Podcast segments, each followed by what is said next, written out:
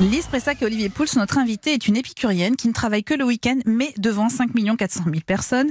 Chers invités, soyez attentifs, les sons qui suivent parlent un tout petit peu de vous.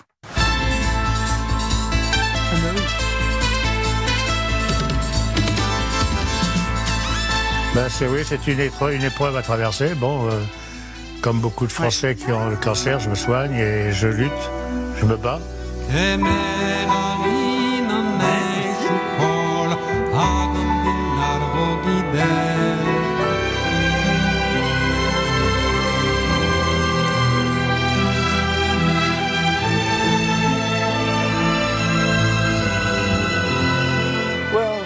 The character Le personnage Emma Bovary d'Emma is- Bovary is one of the best made characters qui est un des personnages qui était le mieux créé dans toute la fiction littéraire parce que She's not especially sympathetic for what she c'est does. pas une femme qui est très sympathique dans ce qu'elle fait.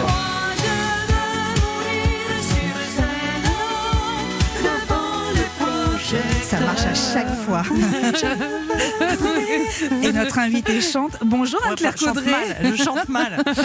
Bonjour, merci beaucoup de, de me faire euh, revivre tous ces souvenirs. On va décrypter tout Ouais. ça. Bienvenue dans le club de l'été d'Europe 1, Anne-Claire Coudray. Depuis le 14 juillet 2012, vous êtes un des visages de l'info sur TF1. Mais avant de revenir sur votre parcours, quels sons vous avez déjà détectés Je sais qu'il y a Ah ça. bah, 7 sur 7, en tant que téléspectatrice, là pour le coup, ça a bercé mon enfance. Les dimanches soirs, c'était vraiment le rituel. Je regardais beaucoup le journal télévisé, mais je regardais aussi 7 sur 7 avec mes parents. On mangeait devant la télé, comme beaucoup de Français.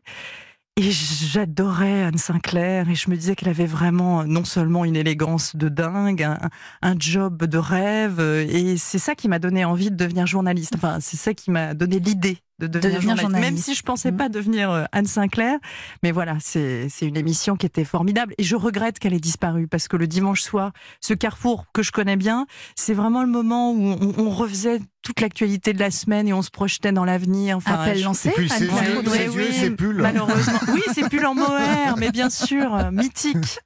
Alors, on a également entendu euh, un bout d'interview que vous aviez euh, accordé, enfin que Johnny, Johnny Hallyday vous avait accordé. Ouais. Il était auprès de, de Jacques Dutronc et, euh, Eddie et Mitchell. Mitchell. Je crois que Ouais. c'est une interview qui vous avait marqué. Oui, oui, oui. Il 20 heures de arrivait juste TF1. de Los Angeles. On savait tous qu'il avait un cancer et il était vraiment très affaibli. Je crois que c'est sa dernière interview télé.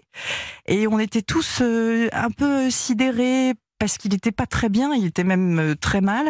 Et il se trouve que le lendemain, ça allait beaucoup mieux et qu'il a pu faire cette tournée des, des vieilles canailles. Mais, mais c'était très émouvant et je crois que ses deux compères étaient aussi choqués que nous. Ils l'avaient pas revu depuis très longtemps. Et c'est vrai que c'est vrai que c'est un moment, euh, oui, é- émouvant vraiment pour moi. On a entendu beaucoup de musique, on a entendu euh, Denès Prigent. Alors, Ah oui, que je- Prigent, voilà, Prigent, ouais, ouais, ouais, euh, qui est un chanteur breton. C'est un chanteur breton qui est, qui est formidable, euh, qui, qui a une sensibilité de dingue et qui a été le premier à mixer la musique bretonne avec euh, la techno. C'était il y a des années et moi j'étais jeune journaliste au Télégramme et je couvrais le festival interceltique de Lorient qui est, qui est juste un festival incroyable. incroyable. ouais. Et j'avais, j'étais allée à une, une conférence de presse où Dénès Prigent expliquait comment sa grand-mère lui avait appris. Il parlait euh, breton avec sa grand-mère. Et j'étais tombée complètement sous le charme de ce chanteur qui était pétri de cette culture et qui en même temps avait envie de la faire vivre autrement. Et euh, après, il était, il s'était produit au Vieilles Charrues, qui est aussi un festival de dingue. Et je peux vous la dire que la langue bretonne avec euh, avec la techno, c'est un truc de, c'est, c'est, ça vous emporte des foules. Il y avait quelques brins de musique de Out of Africa parce que je crois que c'est un de vos films préférés. Oh, Qu'est-ce que j'ai pleuré Je l'ai vu au moins 25 fois. J'ai j'ai le DVD. Ah oui, oui, oui. oui, Et la musique est magnifique. Ah, La la musique. musique est formidable. Et Euh, puis John Barry. Redford, John euh, Barry. Meryl Streep, c'est le, le, le, le couple rêvé. Ouais. L'indépendance des deux. euh, non, non, c'est c'est pff, c'est c'est le rêve, quoi.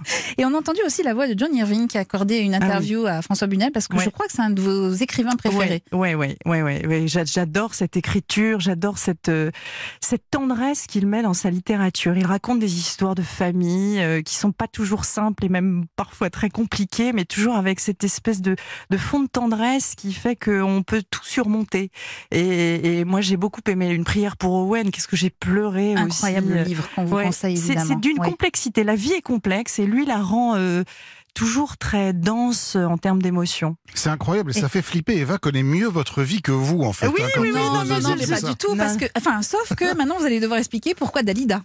Ah ben Dalida parce que parce que quand on a commencé à quand les, les CD enfin, moi, moi j'avais pas beaucoup de CD et mon père euh, avait un voisin enfin on avait un voisin qui était à la Société Générale qui nous avait offert le CD de cadeau de premier de l'an et il y avait ce titre et avec ma petite sœur on se le mettait en boucle dans la maison Et chorégraphie, il et, paraît. et- et alors, mais chorégraphié, et, et on était libre comme l'air parce que personne ne nous regardait. Et donc, je connais cette chanson par cœur.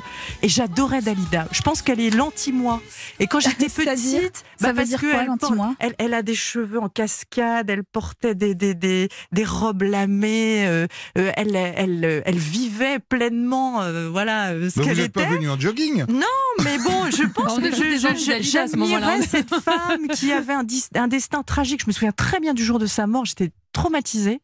Et, euh, et, et non, Dalida pour moi, c'est voilà, c'est une femme que je ne serai jamais, mais que qui. Et qui le concept de mourir sur scène? Bah écoutez, sous les projecteurs, j'espère pas, parce que.